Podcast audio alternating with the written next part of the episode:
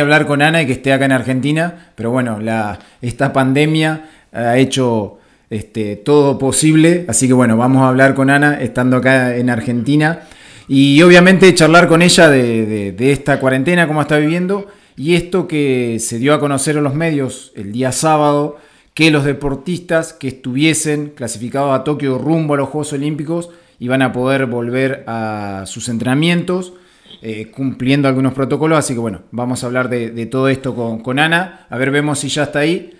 en comunicación, Ana, ¿qué tal? Buenas tardes, bienvenida a Zona Mixta. Hola Gonzalo, ¿cómo estás? Bien, todo muy bien. Eh, recién decía, me parece raro charlar con vos y que esté acá en Argentina.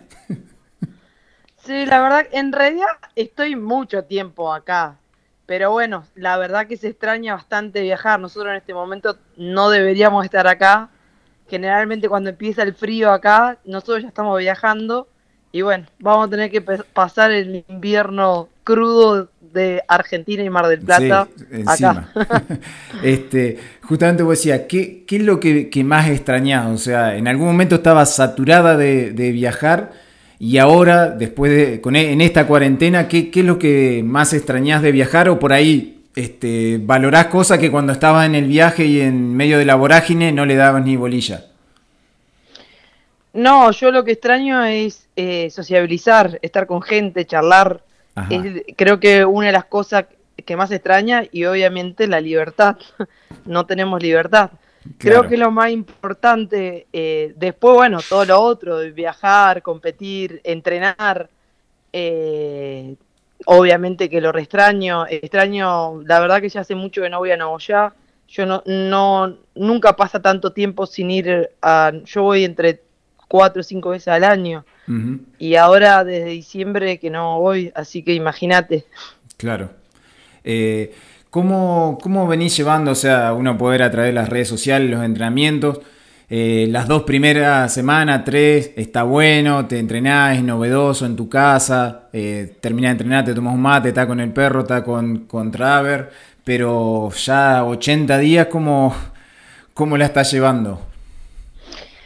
Bueno, como vos bien dijiste, los primeros días, a mí, la primer cuarentena, o sea, los primeros 14 días, mi cuerpo necesitaba descansar. estaba muy cansado. O sea, a mí me vino joya. Y después, bueno, eh, lo que empezó a pasar es que sí, eh, te entrenás, te mantenés, te mantenés apenas, porque no, no estamos en nuestro, en nuestro terreno que es la arena. Y bueno, venís tranquila cuando todo el mundo estaba parado, o sea, estaban todos en la misma situación que vos. El problema surgió cuando empezaron a entrenar en muchos países y que te agarra la desesperación, porque capaz que si nosotros estaría, o sea, todo el mundo estaría parado, y seguimos, o sea, seguimos bastante positivos. Eh, total, no, la ventaja, no, no hay ventaja para ninguno. Hoy nosotros, la verdad que yo me siento en total desventaja con el resto. Porque, bueno, ya hace muchos días, en Europa, por ejemplo, que, bueno, están la mayor cantidad de equipos concentrados ahí, eh, se arrancó a entrenar ya hace varios días, o sea, no sé, hará 20 días. Y bueno, entonces te empezás a creer que, o sea, empezás a, te empieza a agarrar la desesperación. Claro. Y eh, que, que en realidad ya la desesperación la teníamos, pero bueno, al no tener desventaja, bueno, la, la vas manejando. Pero ahora es como una desesperación terrible. Claro. Eh, ustedes, eh, para acceder a los Juegos Olímpicos, que serían tus terceros Juegos Olímpicos, eh, tienen distintas variantes para clasificar, pero a través, sumando puntos a través de torneos. Eh, ¿Se sabe algo cuándo se puede llegar a, activar quizás el circuito mundial que sea más factible que el sudamericano, por ejemplo? ¿O, todavía no se sabe nada? No, no se sabe nada. Eh, creemos que no, no va a haber nada este año. Si hay, va a ser a fin de año, pero no creo. Ya la mayoría de los torneos están más bien cancelados que postergados. Al principio se habían postergado y después se empezaron a cancelar. Sí. Porque sabes que en el circuito mundial se concentra mucho en Europa. Claro. Y Europa termina el verano en, septiembre. O sea que. Y la mayoría de los países, viste, son medios nórdicos, o sea que es frío cuando arranca el otoño. Eh, así que calculo que este año lamentablemente no vamos, no vamos a competir. Va a ser un año duro, porque un año raro y duro, pero bueno, ahí vamos a estar todos iguales. Eh, y bueno, yo creo que si, si todo sigue bien, eh, si esto se resuelve o bueno, o sea, si empezamos a vivir con el virus normal, creo que en volveremos al circuito sudamericano, no, eh, en febrero por ahí. Es lo que nosotros pensamos acá, lo pensamos, no sabemos qué va a pasar porque no se puede programar nada, porque la, la realidad es que Europa está habilitado, pero no hay vuelos internos, o sea que los, los españoles se quedan en España, las italianas se quedan, no hay, o sea, no se puede salir. Creo que se iba a habilitar, pero por ahora no, no se puede hacer nada ya. Claro. Y, bueno, no, y bueno, y nosotros tenemos la chance por Sudamérica de clasificar y clasificamos muy cercano a los Juegos Olímpicos, tanto por Sudamérica como por circuito mundial se clasifica, o sea, mes y medio de los Juegos Olímpicos y, siempre fue así. Ajá. Y, y, digamos, vos crees que, que cuánto tiempo necesitarías este, digamos, previo a, una competencia, después de esta cuarentena, ¿cuánto tiempo crees que vos necesitas como para ponerte a, punto, digamos? Eh, yo soy una loca igual, te voy a decir. Sí, sí, lo sabemos. a mí me mandan un entrenamiento y yo hago más, mucho más. Eh, y no estoy en mi terreno, lo que hemos perdido mucho es, o sea, todo lo que es técnico, que yo tampoco lo he perdido tanto porque tantos años creo que a mí no me cuesta tanto volver. Cada vez que tenemos vacaciones siempre me costó muy poco volver. Eh, obviamente nunca estuve 90 días sin ir a una cancha, nunca me pasó, o sea que tampoco lo, sé. Yo creo físicamente, más allá de la arena, creo que estoy muy bien, eh, me siento bien. Eh, te voy a decir el primer día de arena si estoy bien o no. Eh, pero bueno, a nosotros lo que más nos jugó en contra es el tema del equipo, porque nosotros eh, lo venimos construyendo al equipo. Claro. Eh, entonces, bueno, es como si un equipo no es lo mismo que una individualidad, un equipo lo tenemos, lo tenemos que construir nosotros hace, hacía muy poco, o sea, hacía dos años, y siempre estamos intentando aprender esto, aprender lo otro. Fer hace muy poco juega el beach volley, y, bueno, para nosotros eso nos tira muy atrás. Eh, esperemos cómo era volver lo antes posible para, bueno, eh, físicamente volvés muy rápido, para mí se vuelve rápido, no, no es un problema, pero sí técnicamente, eh, capaz que si tenemos que retroceder para, para recordar otras cosas, capaz que sí, en, eso vamos a estar un poco lentas, pero creo que que cómo era que hasta la próxima competencia vamos a estar muy bien. Sí, vos sos siempre de mucho de analizar y observar, este, ¿qué cosas crees que las puede perjudicar y cuáles beneficiar con este parate? Teniendo en cuenta, si tenemos en cuenta que estuviesen todas en la misma situación, más allá que sabemos, como decías, que Europa empezó un poquito antes, pero si están todas en la misma situación, ¿vos qué cosas crees que las puede beneficiar y cuáles perjudicar? No, beneficiar, por ejemplo, eh, que se hayan atrasado los juegos, para mí, si volvemos a entrenar dentro de poco, porque nunca pensé estar 90 días sin ir a la cancha, pero si volvemos a entrenar dentro de poco, eh, para mí eh, nos dio más tiempo para prepararnos para los Juegos Olímpicos. Sí. Eh, contra la que te decía, no, no, no veo otra contra. O sea, eh, más allá de, de, esta desventaja que, como vos recién decía, que los otros países arrancaron antes, mm. la contra es que nosotros nos estamos formando como equipo y esto a nosotros nos tira, nos retrocede un poco. Claro. Pero, pero ya te digo, si nosotros arrancamos a entrar dentro de poquito, y creo que la próxima competencia va a ser en febrero. O sea, sí, nomás te digo, no, no creo que haya nada antes. Claro. Eh, vamos a ver qué inventamos. Si inventamos circuitos acá internos con parones, eh, hay, hay que rebuscársela como para, para, viste, sentir la competencia porque es súper importante. Y bueno, eso, eso también es una contra, el no sentir por tanto tiempo la competencia es una contra. Eh, para peor nosotros acá es como tampoco nos pasa que estamos peleando el puesto con nadie. Claro. Eh, o sea, no es que hay, o sea, eh, están las chicas, pero es como, estamos muy definidas como dupla uno. Entonces, si vos estarías peleando el puesto con otra, capaz que, bueno, esa competencia interna también te, está buena. Bueno, yo particularmente no la siento yo esa competencia interna. Será porque las chicas no están acá entrenando con nosotros. Claro. Si estarían entrenando sería diferente. Sí. Eh, pero, pero bueno, eh, creo que bueno, lo negativo es eso, no, no sentir la competencia. Eh, pero bueno, ahí estamos en desventaja todo el mundo, salvo que Europa empieza a habilitar ahí internamente y, y bueno, ellos seguramente van a hacer circuitos. Si habilitan, van a hacer circuitos seguros. Claro. más allá de la parte física, eh, ¿Tienen algún tipo de entrenamiento o charla virtual con, Fernanda o, y, el, entrenador? ¿Hacen algún Zoom y hablan de táctica, de estrategia o, no? ¿O cada uno hace su entrenamiento eh, físico por su lado este, y charlan de cualquier otra cosa si tienen ganas de charlar?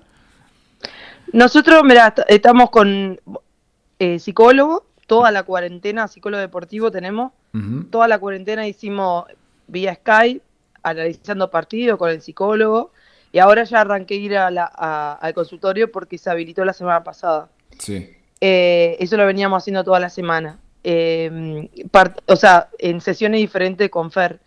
Y después en sesiones con, con Fer, sin Fer y con Pablo, o sea, a veces con Pablo y yo sola y Fer y Pablo solos, y a veces en conjunto, eh, mirábamos partido eh, aprendimos a usar el Sky, el Zoom, todo eso lo aprendimos a usar. Eh, y cómo era, y bueno, y hacíamos, y mirábamos nuestros errores, lo que tenemos que mejorar. Así que dentro de todo hay muchas cosas que general, capaz que no las haces y nosotros en la cuarentena la, la, estamos haciendo y bueno, eso es bastante positivo. Sí.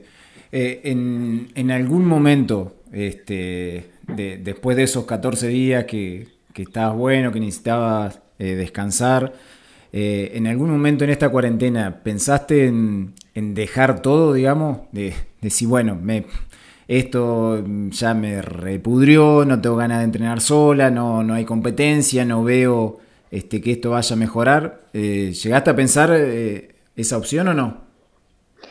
Vos sabés que no, no me pasó. A mí me pasa todo lo al revés. Yo no sé si soy normal.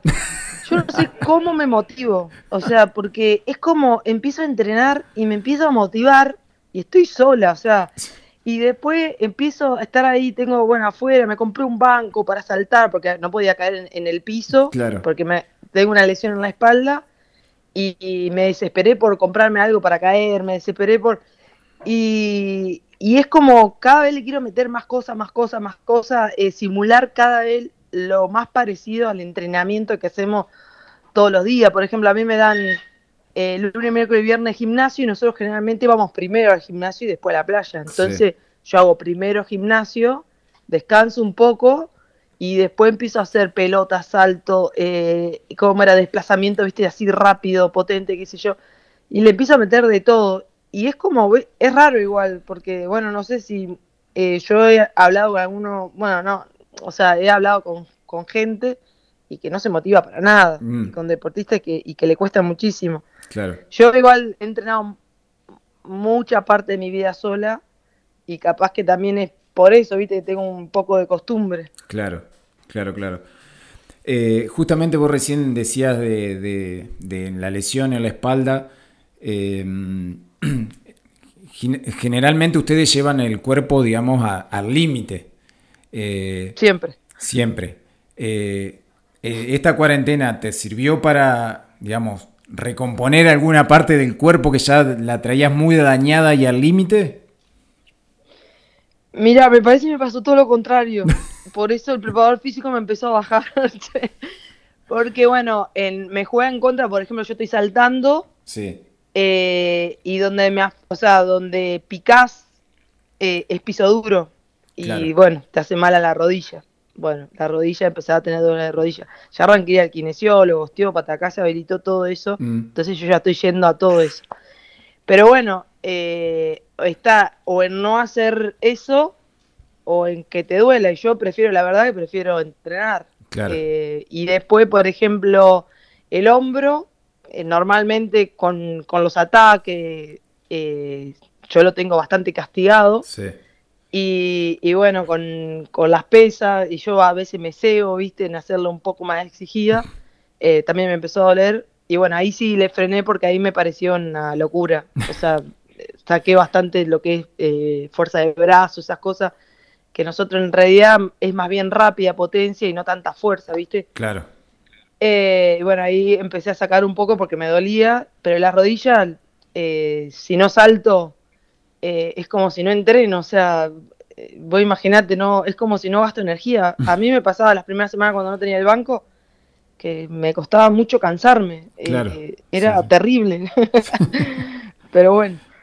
¿Y te, costó noches de, insomnio esa, ese no gastar tantas energía como venías gastando? O sea, te, te, costó a veces, muchas veces conciliar el sueño o, lo contrario, viste, pasarte de vuelta. ¿Cómo lo canalizabas a, esa parte de esa energía que tenías y no, no la ibas este, perdiendo en el entrenamiento?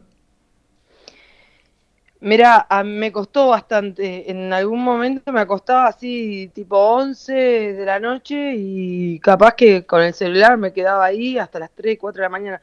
Igual me pasó, bueno, poco, me pasó un tiempo. Mm. Es como estar adentro, eh, la cabeza me llevó por todos lados. No, no es tan fácil estar adentro, encerrada. Claro. A ver, yo hice cuarentena, cuarentena total. En los primeros días, la primera cuarentena, yo no salí ni, ni a la puerta porque porque veníamos un viaje. Claro, de Perú. Entonces, sí. claro, eh, bueno, más allá que para mí fue un descanso esa semana, eh, cuando después se decretó de vuelta, fue como de vuelta lo mismo y, y no, empecé a sacar la perra por lo menos. Sí. Eh, nosotros estuvimos mucho tiempo encerrado, encerrado, o sea, encerrado de no salir a ningún lado. Claro. y bueno, eh, y después lo que en realidad lo que el psicólogo me aconsejó y me costó al principio, pero, pero creo que lo mejor, es hacer lo más normal posible a tu vida. Entonces yo hoy me estoy levantando todos los días a las 7 y media de la mañana. Claro. Eh, desayunar bien, entrenar, hacerlo lo más normal posible. Sí. No duermo siesta, porque si duermo siesta y sí, olvídate, no duermo. Pero eh, eh, son las 10, y media noche y yo ya estoy durmiendo. Entonces, bueno, eh, el problema es cuando vos decís, bueno, entreno a cualquier hora, no, no me pongo horario, sí, te levantás a, las, a las 11 de la mañana. Claro, claro. Entonces, entonces bueno, e, el, el psicólogo ahí eh, influyó bastante en, bueno, en las dos y nosotros pudimos hacer, volver a nuestra rutina normal y, me siento mucho mejor. Claro. estamos hablando con, con Ana Galé. Vos, eh, a pesar de estar rumbo a tus Juegos Olímpicos, tanto vos como muchos deportistas, eh, no solamente dependen de, una beca, sino que este, se buscan sus propios sponsors, este, muchas veces se tienen que costear los viajes. Eh, ¿cómo, te influyó, obviamente, esa parte? Este, ¿Cómo lo manejaste con, tus sponsors? ¿Cómo tuviste charla? Este, ¿cómo, ¿Cómo fue esta cuarentena en ese sentido, digamos? ¿Te, afectó negativamente? ¿Hubo algún sponsor que por ahí este, se ha caído? Bueno, a nosotros se nos cayó el tema de, teníamos, bueno, un laboratorio, se, se cayó eh, por la cuarentena, eh, más que nada porque le iban a bajar las ventas y, bueno. Y después, la verdad que eh, súper bien, yo tengo UPCN Entre Ríos, que, me apoya. Eh, yo te digo que gracias a, a UPCN, a Purísima, a, a Weber Materiales, que hoy es Sangobain para nosotros, eh, y, ni hablar al Consejo General de Educación de Escuela, porque yo soy docente y estoy de licencia. Mm. Em, estoy, o sea, no tengo preocupaciones, porque la realidad es que sin, en nosotros, deportistas de alto rendimiento, no es por relajar igual lo que voy a decir, ni mucho menos, porque la verdad que si no existiese el ENAR, no existiríamos los deportistas amateur. Pero nosotros hoy siendo medalla panamericana y yendo a clasificar un Juego Olímpico, cobramos 18 mil pesos de beca. Y la realidad que no, no se actualiza. Eh, Secretaría de Deporte hay otra beca que la cobramos de cuando, bueno, vos, vos, sabés, y, este año no se actualizó mm. absolutamente nada.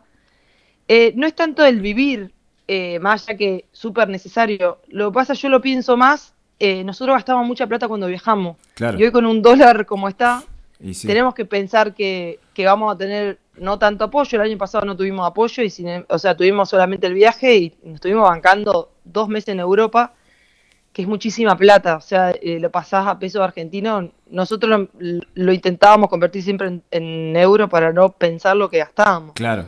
Porque en realidad eh, nosotros hoy tenemos que ahorrar para, para surge un torneo, no está cubierto, nos, o sea, eh, es importantísimo competir. Y yo en, ese sentido siempre, eh, bueno, con las compañeras que he tenido y siempre lo hemos hablado, ¿viste? Tenemos, si tenemos una empresa, sé yo, guardemos porque no hay apoyo, tenemos que ir. Entonces, bueno, eso es lo que un poco nos pasa y yo sé que con este dólar como está hoy, y que va a seguir creciendo, va a ser complicado eh, cuando tengamos que salir a competir porque claro. Eh, cada vez el apoyo ha sido un poco menor. Claro. Eh, digamos, para que la gente tome conciencia, un deportista, tu caso, que dos veces representó a la Argentina en Juegos Olímpicos, medalla, doble medalla panamericana, o sea, el, el aporte del Estado son 18 mil pesos. Después todo lo otro tenés que tratar de buscarlo por, por tu lado para, para poder dedicarte. No, yo eh, claramente, o sea, eh, ya te digo igual, el, el ENAR es el, el, que más apoya, aparte gracias al ENAR nosotros tenemos una estructura, tenemos entrenador, tenemos preparador mm. físico, o sea, no existiría el deporte sin el ENAR. Claro. Eh, no es, por eso te digo, no es, no es para matarlo. Ahora, hay mucho deporte que no tienen mucha no tienen visibilidad, porque el nuestro no tiene visibilidad, pero está muy conocido hoy. Claro. Eh, y que le es muy difícil conseguir una empresa y, tienen que salir a trabajar. O sea, eh, y, yo conozco gente con medallas y trabaja, o sea, trabaja, que no está mal que trabaje. El problema es que uno te puede dedicar al 100% si trabajas. yo si hoy tengo que salir a dar clase, a mí cuando yo daba clase, eh, mi cuerpo estaba súper cansado porque estás parada, porque estás todo el tiempo, o sea, no, o sea, deportista de alto rendimiento es dedicarte 100%. Yo siempre, o sea, eh, siempre lo pensé así. Seguro. Entonces, bueno, eh, tenemos algo mínimo, me alcanza para vivir, joya, yo me voy a dedicar 100% a esto. Y, buscaremos la forma de rebuscarnos. Yo igual hace muchos años ya que estoy trabajando con, las tres empresas que te nombré, Purísima, UPCN Entre Ríos y, y Sangobain. Y, la verdad que, desde ese lado estoy muy tranquila, eh, porque en realidad más allá de, como te decía, de vivir, eh, yo pienso en el próximo torneo que salga, queremos ir, y bueno, de tener los recursos. Seguro. No, aparte, lo que vos decías de vos deportista, dedicarte al 100% a tu disciplina, eh, vos el día de mañana terminás tu carrera como deportista y, tu vida sigue eh, y vos le dedicaste el, 100% de, tus años este, al deporte, eh, representando al país, no, como decía, no por quererle a Lenar ni mucho menos, pero, o sea, vos dejaste tu vida durante, no sé, 7, 8, 10 años y después la vida sigue y vos tenés que subsistir y tenés este, una familia y demás cosas. O sea, si uno lo piensa así, es una locura, casi una locura la, la realidad que hoy el deportista argentino es muy difícil, exceptuando algunos deportes, es muy difícil tener tu casa, muy difícil, o sea, es una realidad. Eh, porque no es solo vivir, es, es, otra cosa. Bueno, vos trabajás para, para tener lo tuyo. Claro. Y, bueno, con lo que te digo, igual yo te digo, yo he tenido mucha suerte, he tenido mucha ayuda. Eh, no me quiero olvidar de nadie, eh, porque la verdad que no voy a nombrar uno por uno, pero eh, la verdad que he tenido mucha suerte, mucha gente, bueno, creo que ha visto eh, capaz que la pasión que le pongo. No me quiero olvidar de Adrián Perotti, la verdad que yo cada vez que hablo con Adrián siempre me quiere dar una mano. Eh, está, está en, Entre Ríos, en el gobierno de Entre mm. Ríos, y la verdad que cada vez que hablo siempre es súper positivo buscarle la, vuelta. y, y, de siempre, o sea, porque no, no es de ahora. Así que como era así, hay un, hay un montón de gente. Después, bueno, obviamente la familia, amigos, eh, vos, eh, un montón, viste, que, te ayudan de, de, su lado. Claro. Eh, pero bueno, esto yo no llegué yo sola, o sea, llegar. yo agradezco a mucha gente. Yo, yo estoy haciendo lo que realmente a mí me gusta y eso, eso es lo más importante, vivir de lo que a uno le gusta, trabajar de lo que a uno le gusta. Entonces, bueno, soy feliz haciendo esto. Claro. Este, Ana, la, última, eh, y seguramente esta cuarentena, como decía, que te da tiempo este, por ahí para pensar y qué sé yo. Decime el día eh, más alegre y el más triste de tu carrera, de tu carrera este, deportiva, no, no familiar, nada, de tu carrera, este, el día más triste y más alegre que recuerdes. Eh, el día más alegre fue el, día que, le ganamos a Estados Unidos con Geo y clasificamos a los Juegos Olímpicos de Río. Fue un proceso largo. Igual te digo que hay muchísima alegría, pero bueno, justo en ese partido se da que, eh, que, nosotros teníamos la clasificación en nuestra mano si, si ganábamos y ganamos 18, 16 el tiebreak. Así tuvimos un montón, te digo. Pero bueno, ese es uno de los días más felices. Yo quería clasificar por la puerta grande Mm. Eh, era un objetivo difícil, para Argentina era un objetivo muy difícil el clasificar dentro de las 16 mejores y bueno, lo logramos con Geo, con mucho trabajo, la verdad que mucho trabajo entre las dos y ese fue el día más, bueno, feliz de, mi carrera deportiva.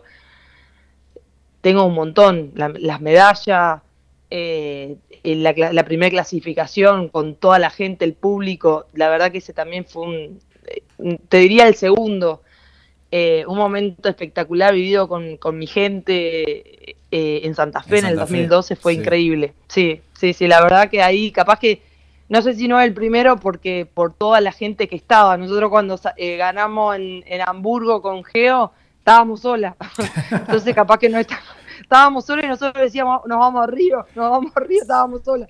Eh, y viste que capaz que no, no lo, está más bueno vivirlo con, gente. Y bueno, es el, el del 2012 también. Es, las dos clasificaciones fueron increíbles. Y, y después el más triste, la verdad, bueno, no sé si triste o bueno, que te enseña o... En, en su momento en Río, por no haber dado lo que nosotros veníamos haciendo en los Juegos Olímpicos, la verdad que no fue nuestro mejor espectáculo, pero bueno, es un aprendizaje también, no sé si lo veo como triste, sino como aprendizaje. Eh, y sí, creo que uno de los más tristes fue cuando no, eh, nos peleamos con Geo en, su último partido que no jugó nunca más. Y bueno, ahí la verdad que, que, bueno, que fue una tristeza, inclusive estuvimos distanciados por bastante tiempo hasta que después hablamos bien y hoy somos amigas. Eh, y bueno, ese es el más triste. Perfecto. Me estabas contando y me, venía a la mente y me acordaba lo que vos contabas de Hamburgo. Eh, me acuerdo, el, subiste un video saltando en la, cama del hotel.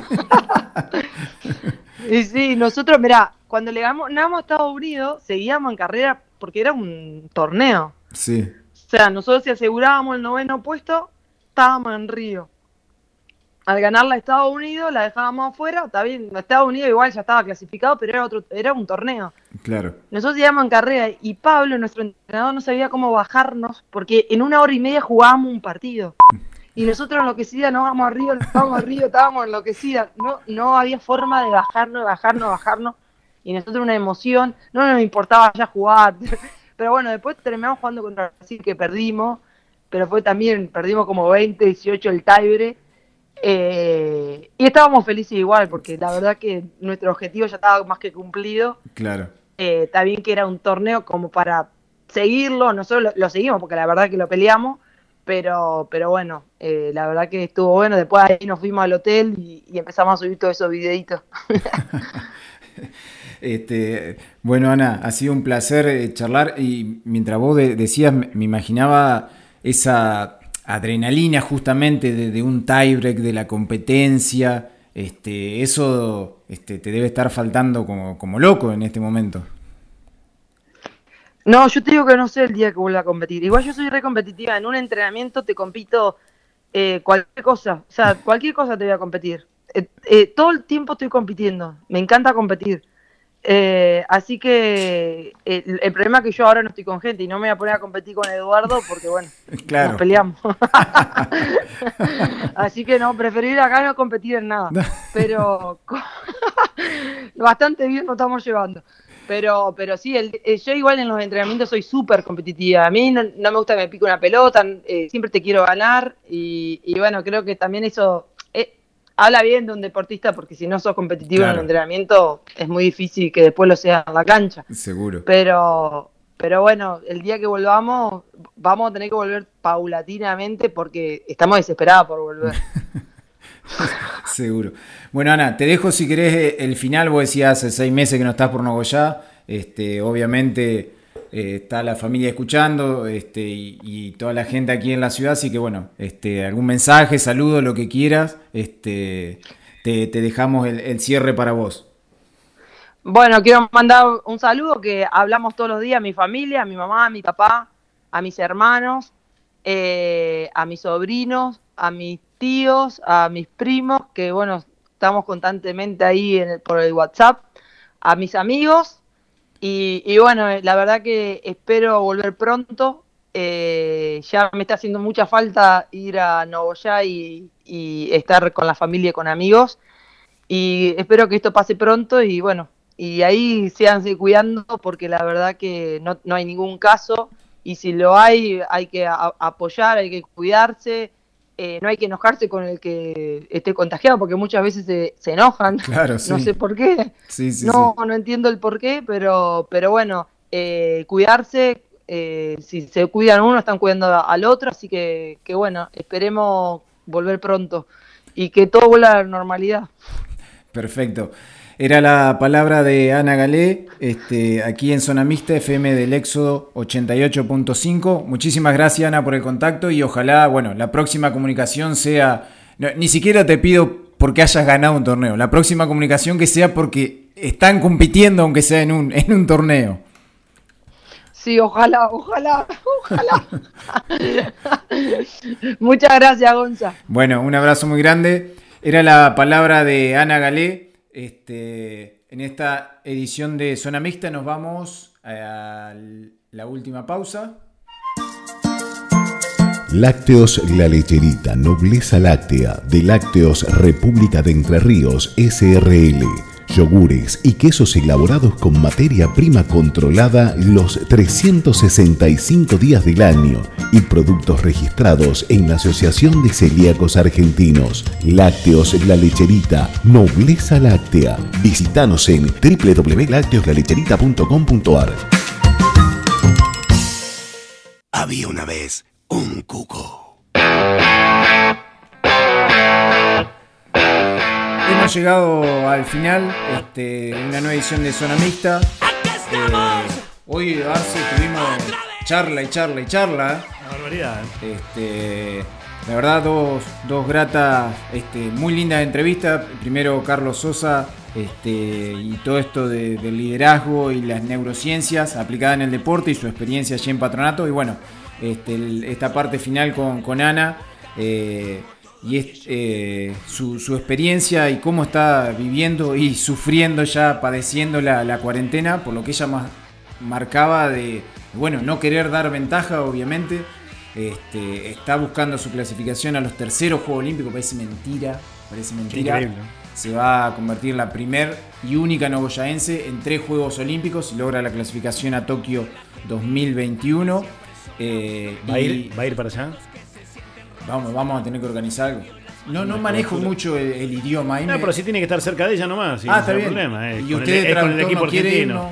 Eh, de traductor de.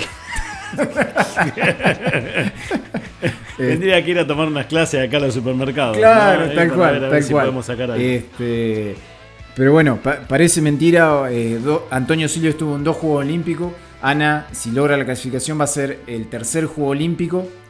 Y como yo siempre se lo he dicho a ella y, lo he comentado, eh, el día de mañana cuando se revisen los libros, dentro de 80, de 100, de 500 años, lo que sea, cuando se revisen los libros de historia del deporte y uno vaya a la sección beach volley, el nombre de Ana Galé va a estar ahí como la primer deportista de nuestro país que fue un Juego Olímpico, la primera que ganó una medalla, la primera que, estuvo logró este, ganar un set en un Juego Olímpico, en un Sudamericano, o sea, en todo, cuando se repase la historia del beach volley, el nombre de Ana Galé va a estar ahí, arriba de, todo.